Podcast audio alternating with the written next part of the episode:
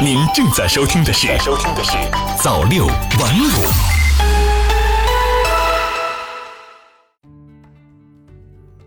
新华社北京五月十三日电，应相关国家军队请求，经中央军委批准，中国人民解放军于五月十二日和十三日派空军飞机，分别向印度尼西亚、菲律宾、马来西亚、文莱、泰国、巴基斯坦、尼泊尔、阿富汗、斯里兰卡、乌兹别克斯坦。吉尔吉斯斯坦、塔吉克斯坦等十二国军队提供防护服、医用口罩、额温枪等防疫物资。中国人民解放军将继续同各国防务部门和军队加强疫情防控国际合作，为维护国际公共安全卫生、构建人类卫生健康共同体作出贡献。新华视点微博消息：天气越来越热，口罩能不能摘？中国疾控中心流行病学首席专家吴尊友十三日在国务院联防联控机制新闻发布会上说，通风条件好的地方应该说是安全的，没有必要戴口罩；户外宽敞的地方，比如操场、公园、人员稀少的街道，没有必要戴口罩；在低风险区的工作场所，像办公室、工地、工厂这些地方，也没有必要戴口罩；户外运动时更没有必要戴口罩。大家特别关心的中小学，在低风险地区的学校环境中，也没有必要戴口罩。有一个原则，对于不是经常外出出差到其他不熟悉的地方的，生活在相对固定环境的，又是低风险地区的，这样的情况下，基本都不用戴口罩。中新网五月十三日电，据国家邮政局网站消息，国家邮政局近日印发。疫情防控期间，邮政快递生产作业场所操作规范建议第三版建议明确，客服中心、信息机房以及其他密闭式生产作业场所内的从业人员要佩戴口罩，邮件快件揽投人员为用户服务过程中要佩戴口罩。中新网五月十三日电，中国疾控中心流行病学首席专家吴尊友十三日表示。根据对于当前风险的评估，聚餐要把握一个原则：能不聚的尽量不聚餐，能在户外吃的就不在室内，在室内要注意通风。聚餐也是为了工作的需要，不要喝酒划拳、唱歌吟诗，尽可能的缩短时间。中新网五月十三日电，据文化和旅游部官方微信消息。文化和旅游部日前印发《剧院等演出场所恢复开放疫情防控措施指南》，指南要求，恢复开放的演出场所应当严格执行人员预约限流措施。剧院等演出场所观众人数不得超过剧场座位数的百分之三十，要间隔就坐，保持一米以上距离。新华社北京五月十三日电。针对台中原大学一名副教授日前在课堂公开散布歧视陆生、攻击大陆的言论，台陆委会及教育主管部门对其表示支持。国台办发言人马晓光十三日应询表示：“我们注意到有关报道，招某在课堂上公开散布带有歧视性、攻击性的政治言论，严重违背学术伦理与职业道德，事实清楚，证据确凿。台陆委会、教育主管部门无视事实，罔顾是非。”为其高调辩护，进一步证实他们就是台湾社会反中仇中的黑保护伞。马晓光指出，正是这类言行及民进党当局的偏袒纵容，恶化了两岸教育交流和陆生在台就读应有的正常健康的学习环境。新华社北京五月十三日电，记者十三日从北京市公安局治安管理总队获悉，根据相关规定。自二零二零年五月二十日零时至五月二十八日二十四时，在北京市行政区域内，高度从地面至无限高，划设临时空中限制区，禁止单位、组织和个人进行一切体育、娱乐、广告性飞行活动和释放气球活动。其他性质的飞行活动，应当经军队民航空中管制部门批准后方可实施。低慢小航空器是指飞行高度在一千米以下。飞行时速小于二百公里，雷达反射面积小于两平方米的航空器具，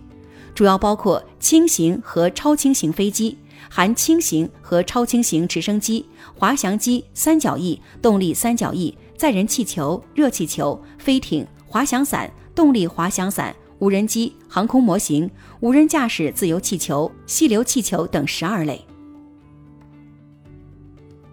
新华社兰州五月十三日电，十三日，甘肃省人民政府与青海省人民政府在甘肃省兰州市签订深化甘青合作，共同推动兰州至西宁城市群高质量协同发展框架协议。两省将共同建设兰西城市群一小时经济圈，加快兰西城市群市场一体化进程。兰州、西宁等城市的落户限制将全面取消，以促进城市群内人口自由流动。新华社北京五月十三日电，中国工商银行与湖北省政府十三日签署协议，工商银行将在未来两年内向湖北省重点领域建设发展提供总额不低于三千亿元融资支持，涵盖贷款、债券、股权、代理、租赁、顾问等全口径投融资服务。新华社北京五月十三日电，中国足协十三日正式宣布秘书处组成部门设置等机构调整方案，秘书处由原来的二十八个部门调整为十六个，同时香河基地、福特宝公司、中超公司等保持不变。中新网北京五月十三日电，有报道称，特朗普政府施压美国联邦退休储蓄投资委员会，让其停止投资中国相关股票。中国外交部发言人赵立坚十三日在例行记者会上应询表示，这只会损害美国投资者自身的利益。赵立坚强调，动辄以所谓国家安全为由，人为的对美国投资者进入中国市场开展正常投资活动设置障碍，甚至将其政治化，是不符合经济规律的，只会使他们错失机遇，损害美国投资者自身的利益。中新网五月十三日电，据《华盛顿邮报》报道。美国北加州旧金山湾区弗里蒙特的特斯拉工厂日前不顾当地停工规定恢复生产，引发争议。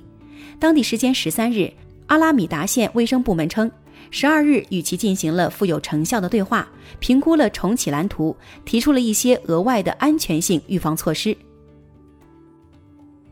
中新网五月十三日电，新冠病毒大流行期间，英国各地养老院成为重灾区。路透社根据英国官方统计数据估算称，受新冠疫情影响，截至五月一日的八周时间内，英格兰和威尔士的养老院内超出正常水平的死亡人数将近两万。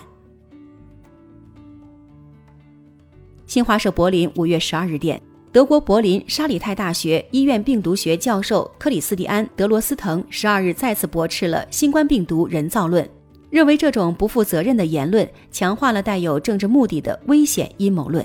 德罗斯滕当天接受北德意志广播电视台采访时表示，中国和欧洲科学家均在蝙蝠携带的病毒中发现与新冠病毒略有不同，但是非常非常相似的某种特征。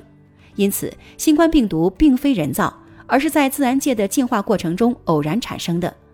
德罗斯滕提醒民众要注意甄别各种疫情相关信息的真实性。有些网络视频内容充满误导性，并非基于科学，希望大家不要在那些内容上浪费时间。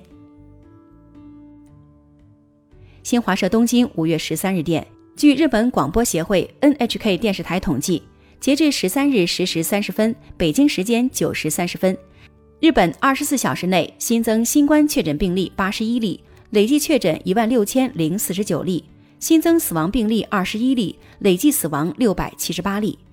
据 NHK 电视台等报道，日本政府有意在十四日解除东京都、大阪府等十三个特定警戒都道府县中的部分地区和另外三十四个县的紧急状态。不过，即使解除紧急状态，也呼吁其他地区人员减少和特定警戒都道府县的往来。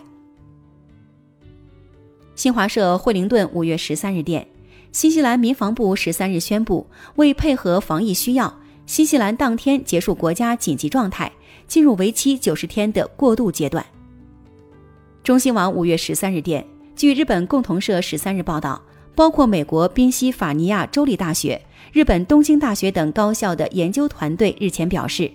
根据调查，他们发现新冠病毒感染者嗅觉与味觉大幅减弱，这项成果或有利于尽早发现新冠病毒感染者。